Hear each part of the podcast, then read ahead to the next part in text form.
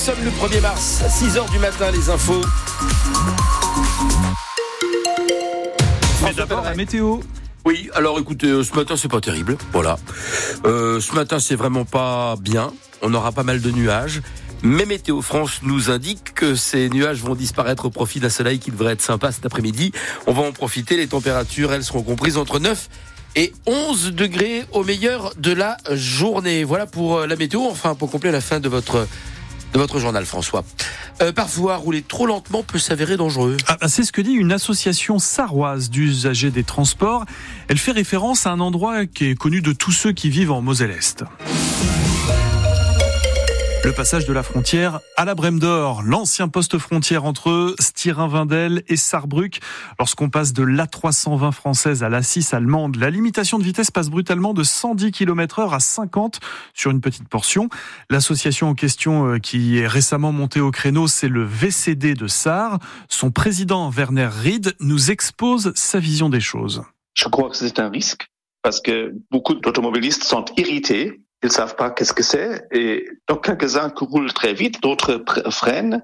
Et ça, c'est le danger qu'il y a des, des perturbations, des, même des accidents. Ça, on veut éviter aussi. Et je crois qu'une autre limite de vitesse à 110, comme sur la partie française, sera complètement approprié aussi pour la partie allemande dans ce secteur. On a bien regardé s'il y a un problème de, résidents qui sont peut-être impactés par le bruit, mais là on ne peut pas découvrir euh, une zone résidentielle proche. Je crois qu'il n'y a pas d'impact écologique si l'on monte la vitesse à 110. Alors France Bleu Lorraine a recueilli également les explications de la société d'autoroute allemande. D'abord, le terre-plein central à cet endroit de l'autoroute est ouvert pour permettre aux policiers, aux douaniers de traverser. Ensuite, la voie d'accélération à la sortie du stationnement n'est pas assez longue pour s'insérer dans un flux de véhicules qui roulerait à 110 km heure. Donc, il n'est pas question de changer les panneaux 50 km heure.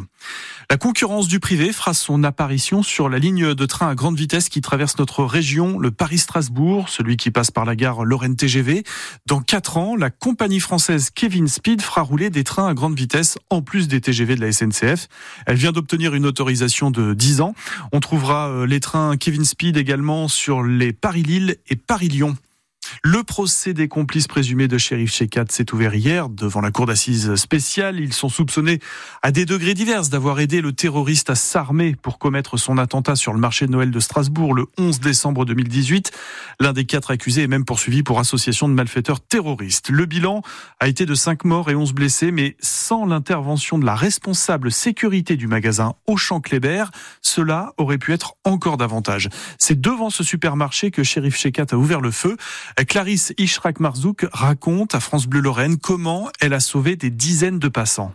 La première balle quand elle est partie, euh, non, j'ai pas réalisé. Je me suis pas dit que c'était au fait euh, un attentat, quoi que ce soit. C'était plus un, bruit. Je me suis dit c'est un pétard. Deuxième tir, le temps que je me retourne, où je vois les trois balles qui sont parties, c'est les trois flashs. Là, je comprends en fait, c'est un attentat. Du coup, voilà. J'ai pas réfléchi. Euh, quand j'ai vu le monde qui courait, le monde, les gens tombaient, se levaient, tout ça. Du coup, j'ai, je suis sortie direct, ouvrir les portes pour faire rentrer le maximum de personnes. Alors, j'ai fait rentrer 65 personnes de l'extérieur et euh, je les ai mis en sécurité. J'ai porté secours pour les personnes qui étaient à terre. Alors le premier, c'était Monsieur Migalidi. Il était déjà décédé malheureusement quand j'ai pris le pouls avec la balle en tête. Euh, voilà. On se dit toujours on va mourir un jour. Euh, moi, j'ai pas peur de la mort. On sait très bien qu'un jour ou l'autre, on va partir. Mais au fait de se dire sortir le matin pour aller travailler, ne pas rentrer le soir, c'est très difficile. Et surtout quand je vois les enfants grandir sans père, c'est très difficile.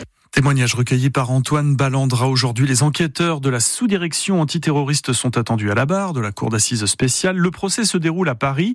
Les avocats des parties civiles, c'est-à-dire des victimes, ont tous demandé la mise en place d'une web radio afin de pouvoir suivre les débats sans se déplacer. La pression ne retombe pas dans le monde agricole. Non, 150 agriculteurs de la coordination rurale ont investi tôt ce matin la place de l'Étoile à Paris, celle autour de l'Arc de Triomphe. Le syndicat annonce également qu'il bloque la 86 au sud de Paris et la 4 à l'est de la capitale. C'est par ailleurs aujourd'hui que les permanences pour les agriculteurs en difficulté se tiendront dans chaque euh, sous-préfecture. Euh, les services de l'État, la mutualité sociale agricole, les services des impôts recevront donc les agriculteurs sans rendez-vous de 9h à midi et ces permanences seront ouvertes pendant un mois. Aujourd'hui, le chef du gouvernement, euh, Gabriel Attal, est attendu dans les Vosges, mais pas pour parler agriculture, plutôt pour visiter l'agence France Travail d'Épinal. C'est euh, Pôle emploi remodelé. Les Vosges font partie des départements test de la nouvelle formule du RSA, c'est-à-dire une allocation conditionnée à 15 heures d'activité par semaine. Les monstres fascinent beaucoup d'enfants et ça se vérifie encore une fois avec cette animation au musée de la Cour d'Or à Metz. La chasse aux monstres rencontre, c'est vrai, un succès indéniable durant cette première semaine de vacances scolaires. Les enfants sont équipés de lampes torches et partent à la recherche de créatures euh, hybrides. Et le rôle de Marlène Flammarion dans tout cela, c'est de décortiquer ces bêtes étranges pour désamorcer les peurs. On a découvert des monstres qui existent réellement dans les collections du musée de la Cour d'Or. Donc certains font référence à la mythologie antique, d'autres euh, appartiennent aux bestiaires du Moyen Âge.